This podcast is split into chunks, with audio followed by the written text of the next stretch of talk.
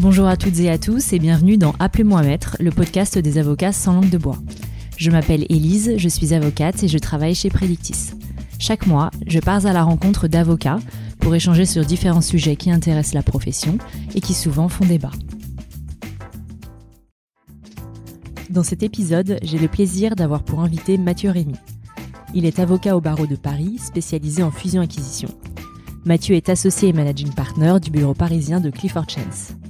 Nous allons évoquer sa très belle carrière en abordant notamment la question du dévouement et des sacrifices dans la profession. Bonne écoute Bonjour Mathieu Bonjour Elise Je suis ravie que vous soyez mon invité aujourd'hui. Pour commencer notre échange, racontez-nous en quelques mots comment vous êtes devenu avocat.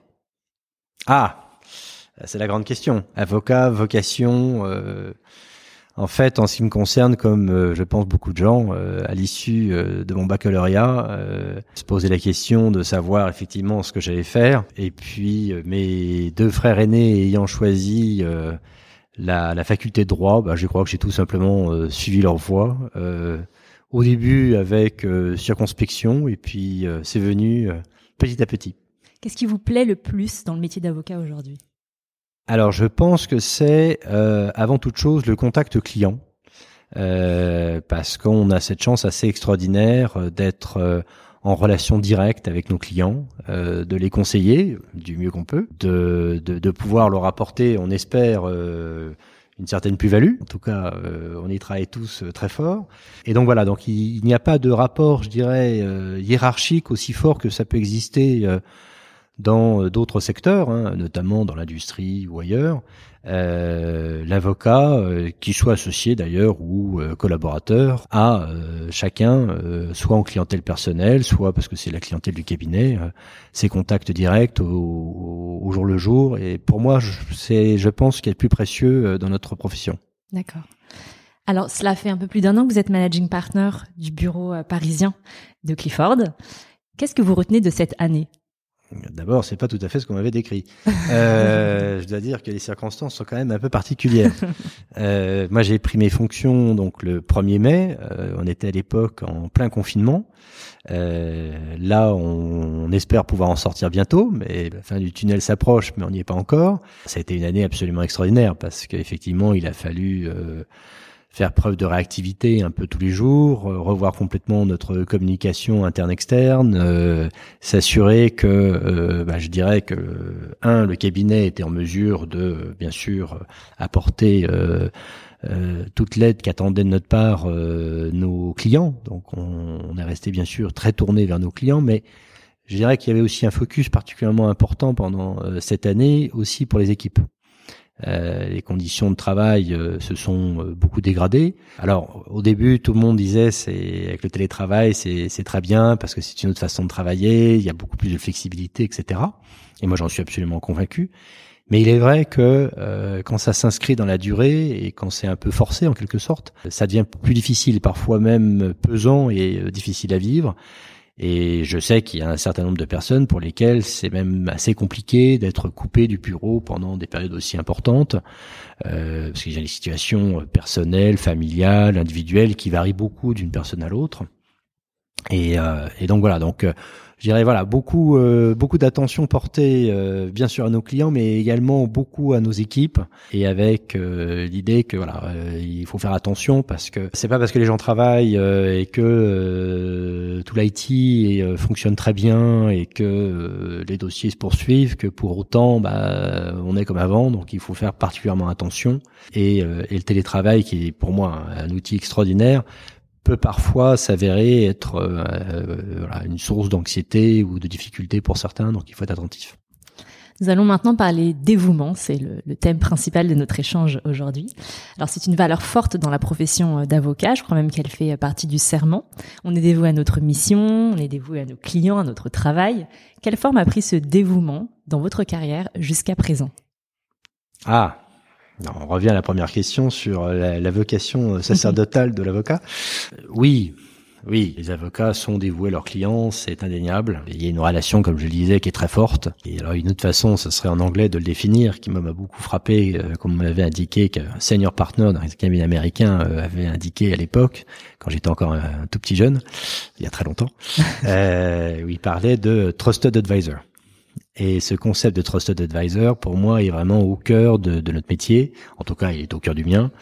Euh, C'est-à-dire qu'il est absolument essentiel de pouvoir gagner la confiance de son client. Euh, gagner sa, la confiance de, de son client, bah, c'est comme partout dans la vie pour toute personne, c'est d'abord la mériter.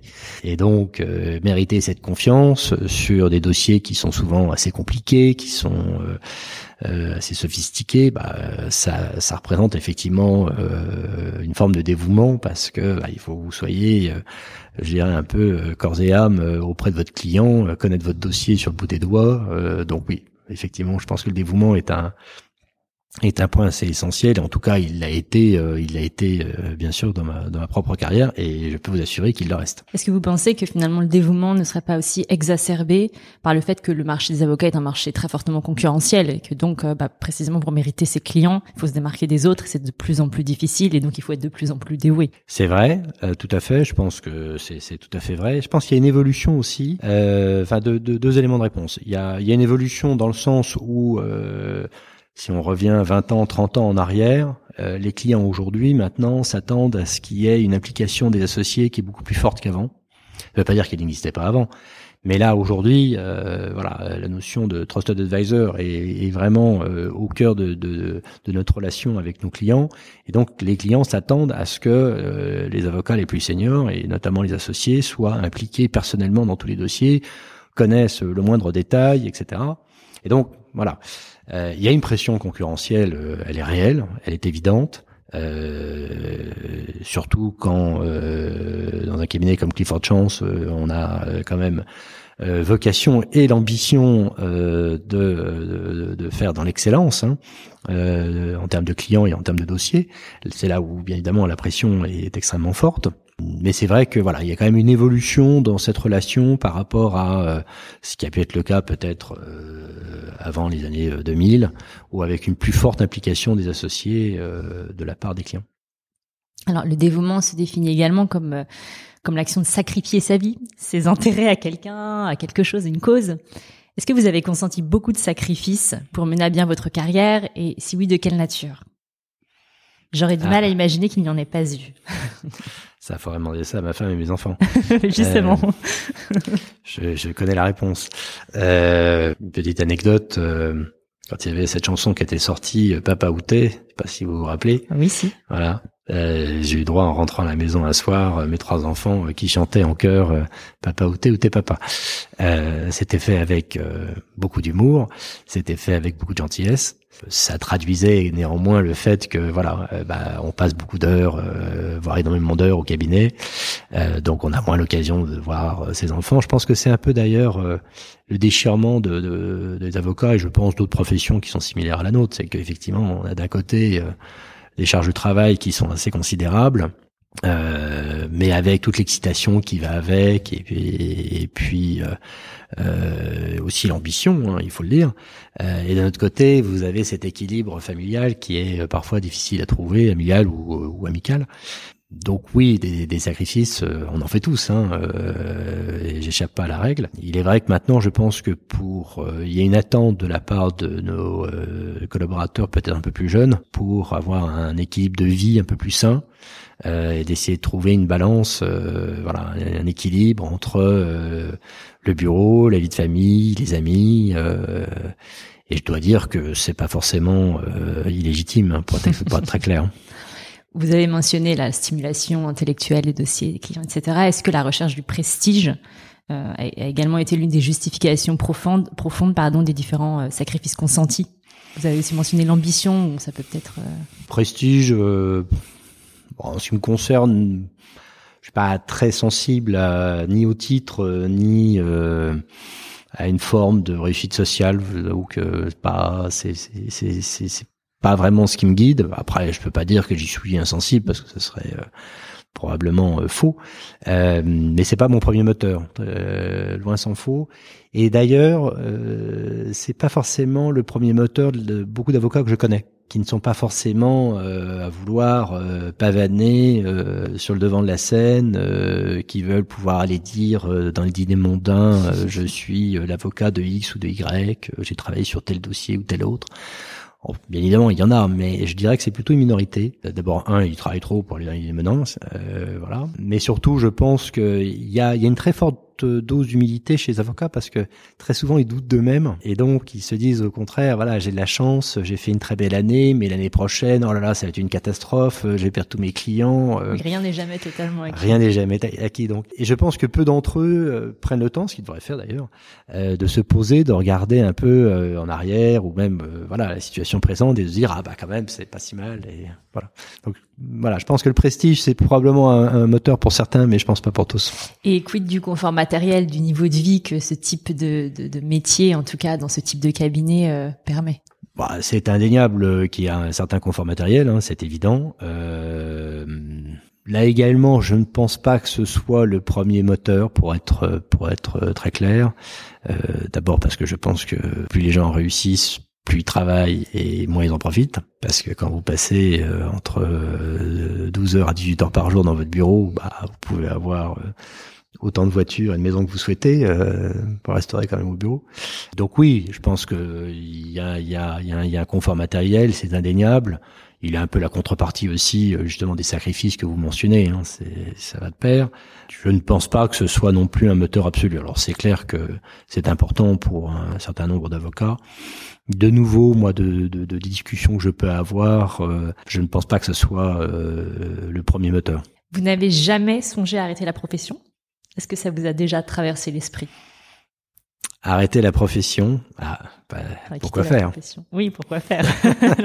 Y songer, c'est une chose, mais pourquoi faire? Derrière, ça n'est une autre. on a tous un moment, un moment dans sa vie euh, réfléchi en se disant, est-ce que vraiment cette vie de fou, elle a un sens et euh, est-ce qu'on veut la poursuivre indéfiniment? Quand on voit euh, des enfants grandir euh, qu'on a l'impression de se retourner et puis en fait un garçon de, de, de, qui avait 5 ans maintenant en a 15 vous vous dites oula les choses passent peut-être un peu vite et il faudrait peut-être ralentir un peu tout ça. On y songe tous et on revient tous le lendemain matin. Dans votre socle de valeurs, quelle place occupe la valeur travail? J'imagine une place très importante, mais est-ce que c'est l'une de vos motivations finalement les plus profondes depuis toujours? Est-ce que c'est ça qui vous définit? C'est une valeur qui est très importante, hein, le travail, c'est évident. Je sais pas si je la mettrais en, en, premier. Je pense que ça me définit parce que euh, j'ai beaucoup travaillé, je continue de beaucoup travailler. Mais je dirais comme beaucoup d'autres, hein, très sincèrement. Euh, et puis on dit beaucoup, euh, je le disais moi-même, que les avocats travaillent beaucoup. Enfin, moi j'ai des clients qui travaillent euh, également, mais comme des damnés. Hein. donc on n'a certainement pas le monopole. Non, moi je mettrais plutôt en première valeur la fidélité. à vos clients.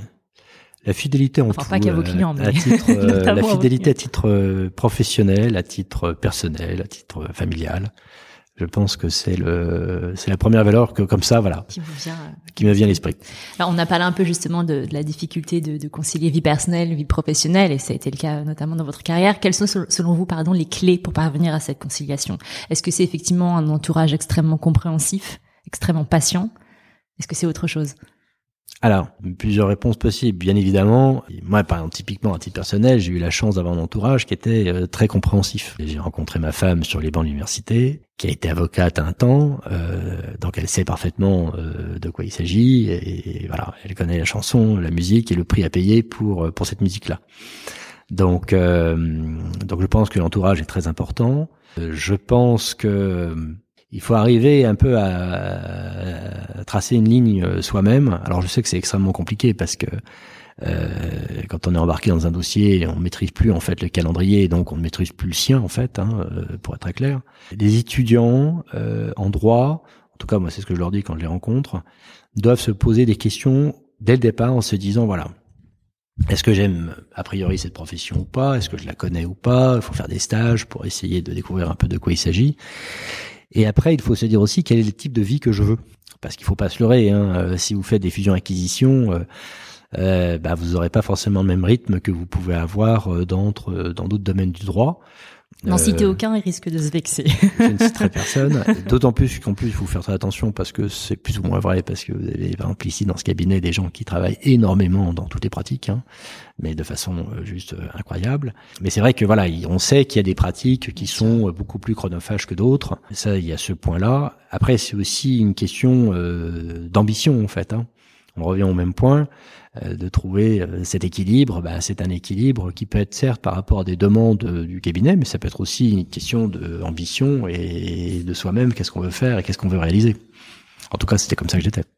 Est-ce que vous attendez de vos collaborateurs qu'ils aient le même sens euh, du dévouement que le vôtre, qu'ils soient, enclins à faire les mêmes sacrifices? On a un peu parlé tout à l'heure des nouvelles aspirations de la nouvelle génération. Euh, moi, quand j'ai commencé chez Darwa à l'époque, euh, il était très clair, j'étais très clairement prévenue sur le fait que je devais être prête à faire beaucoup de sacrifices, et c'était dans le, contrat, si je puis dire. Aujourd'hui, qu'est-ce qu'il en est? Qu'est-ce que vous attendez, vous, de, des gens qui vous entourent, et en particulier des jeunes recrues qui rejoignent Clifford? Alors, euh, bah, c'est une question difficile. Je pense que les exigences restent les mêmes euh, par rapport à celles que vous avez connues chez Darwin. Euh, D'abord parce que la première exigence, c'est celle de l'excellence. On s'attend à avoir euh, des gens de très très grande qualité. Euh, moi, j'ai tendance à vouloir favoriser la qualité sur la quantité, parce qu'on peut passer des heures et des heures et des heures. Euh, bon, si la qualité du travail n'est pas là, la rigueur, voilà. Donc l'excellence d'abord. Il est clair qu'on attend, euh, je dirais, pas mal de disponibilité. Maintenant, euh, on, ici, par exemple, typiquement, euh, la règle, c'est pas, il faut faire 2500 heures par an. C'est voilà, euh, c'est pas non plus 2000 heures par an. Il y a des cabinets où c'est comme ça, notamment des cabinets américains où on s'attend à ce que voilà les collaborateurs fassent un minimum d'heures, euh, les fameux billable hours là d'un certain montant, qui peut paraître d'ailleurs assez effrayant quand on le voit comme ça et quand on y réfléchit cinq minutes. Non, je pense que ce qui est en termes d'exigence, de, de, de, de qualité, d'excellence, aussi d'une certaine forme de disponibilité, oui, je pense que les choses n'ont pas fondamentalement changé. Là où je pense que les, choses changent, et c'est d'ailleurs l'impulsion euh, des, euh, des, personnes concernées, hein, euh, bah, c'est que je pense que maintenant les associés réalisent qu'il y a une demande, qu'il y a une prise de conscience de la part des plus jeunes, euh, alors certains, évidemment, on peut tous dire, ah ben oui, mais de mon temps, euh, là on tombe dans le cliché. À mon époque, etc. D'abord, hein, on paraît pour beaucoup plus vieux qu'on peut l'être en disant ça. Mais surtout, euh, et d'ailleurs je l'entends très peu, c'est plutôt qu'il y a un principe de réalité, c'est que voilà, les plus jeunes veulent avoir cet équilibre et donc c'est à nous de le trouver d'une façon ou d'une autre. Donc on essaie d'y travailler et de trouver des solutions un peu, un peu, un peu innovantes pour aller dans leur sens.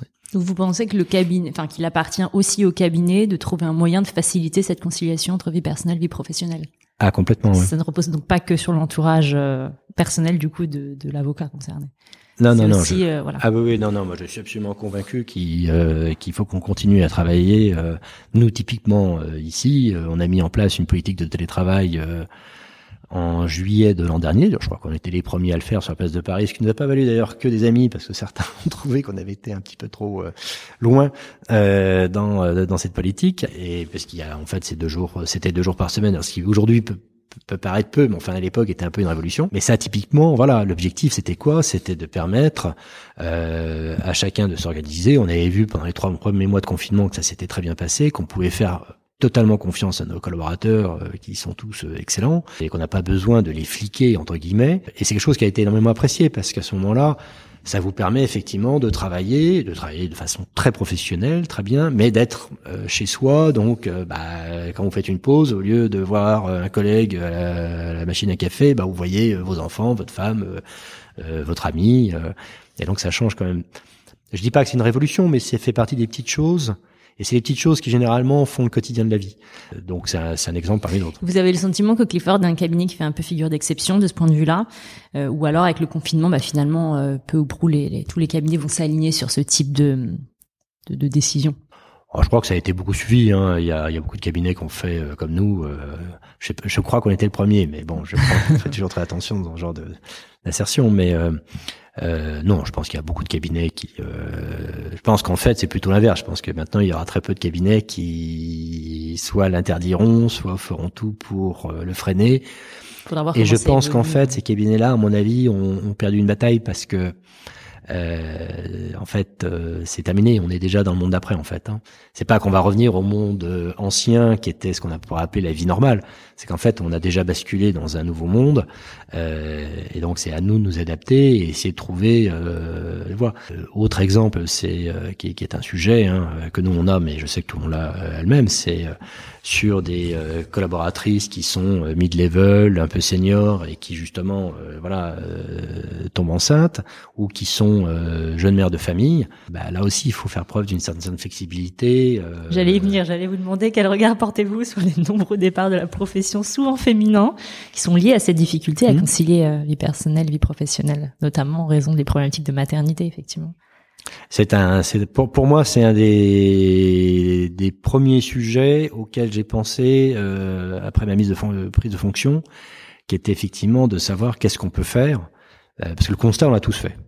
Euh, et que ce soit en France ou ailleurs, euh, tout le monde le fait le constat, pour des raisons extrêmement simples. Moi, je l'ai vu, euh, y compris dans mon équipe, hein, à deux reprises, avec deux collaboratrices qui étaient de très grands talents, euh, mais qui sont venues en bureau et qui m'ont dit, écoute, on adore bosser ici, on adore bosser avec toi, mais c'est juste trop dur, en fait, on n'y arrive pas. Parce que bah on a un, deux enfants en très bas âge, mon mari travaille, d'ailleurs ça peut être dans les deux dans les deux cas, hein, et, et donc là, la prise de conscience, elle est faite. Après, il faut essayer de trouver une solution, ce qui n'est pas toujours euh, complètement évident. Et on continue, nous, d'y travailler. Il est clair, de toute façon, que si on veut assurer euh, l'avenir d'un cabinet comme le nôtre, c'est un sujet qui est absolument fondamental. Pourquoi? Parce qu'en fait, euh, ces collaboratrices qui sont aujourd'hui peut-être mid-level, seniors, demain seront des futurs associés. Donc, si elles quittent la profession, alors elles vont les rejoindre des clients où elles, deviennent d'ailleurs généralement assez redoutables. Euh, et c'est très bien pour les clients. Mais c'est un peu dommage pour les cabinets parce qu'on se perd de, de, de, gens de très grande qualité. Bien sûr. Et donc nous, on est très très attachés à euh, voilà euh, essayer de, de, faire en sorte qu'on on arrive à mettre en place une politique de, de, de, rétention au sens positif du terme, hein, et donc de trouver des moyens pour leur permettre de rester. Et là, cette année, on a eu euh, on est très fiers de nous parce qu'on a euh, parmi nos nouvelles promotions, on a euh, un associé, une associée femme, donc 100%, et sur 10 councils, on a 7 femmes. Donc 70%. Effectivement, c'est admirable. Voilà. Donc euh, je peux mais et, et, je dirais que pour être très clair, ça n'a rien à voir avec le fait que ce soit des femmes. Non, non, bien sûr. C'est parce qu'en fait, il s'avère qu'elles sont juste extraordinaires. Il s'avère que, voilà, en plus, ce sont des femmes. Et pour beaucoup d'entre elles, des mères de famille. Euh, donc c'est quand même le double challenge. Euh, et, et, moi, je suis pas pour une forme d'affirmative action. En revanche, je pense qu'il faut un qu'il y ait une égalité absolue de chance, ça c'est le premier point. Et le deuxième point, c'est qu'il faut aussi quand même reconnaître que bah, quand on est mère de famille, c'est quand même un tout petit peu plus dur. Je, voilà. je suis ravie que vous le reconnaissiez. Alors, s'il y avait une chose à refaire dans la façon dont votre carrière s'est déroulée jusqu'à présent, laquelle serait-ce? Ah, à refaire, à changer? Si je revenais en arrière? Oui. Il y a peut-être rien, hein Il y a peut-être rien à changer. Non, rien. Ok. Pour clôturer notre échange, deux questions auxquelles j'aimerais que vous répondiez sans trop réfléchir. La première, quel est votre meilleur souvenir professionnel à ce jour? Meilleur souvenir professionnel à ce jour. Ah bah c'était il y a quelques jours, c'est quand le quand Clifford Chance a été élu euh, Law Firm of the Year en France. Super. Quel est votre principal défi des trois prochaines années? Ce sera ma dernière question qu'on le reste? Law Firm of the Year en France pour les trois années prochaines.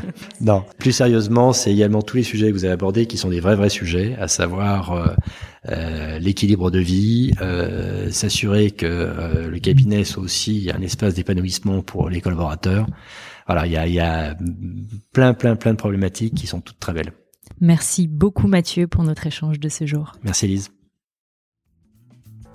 Merci d'avoir écouté Appelez-moi Maître. J'espère que cet épisode vous a plu. Pour ceux qui ne le connaissent pas encore, Predictis est un outil qui organise toute l'information juridique.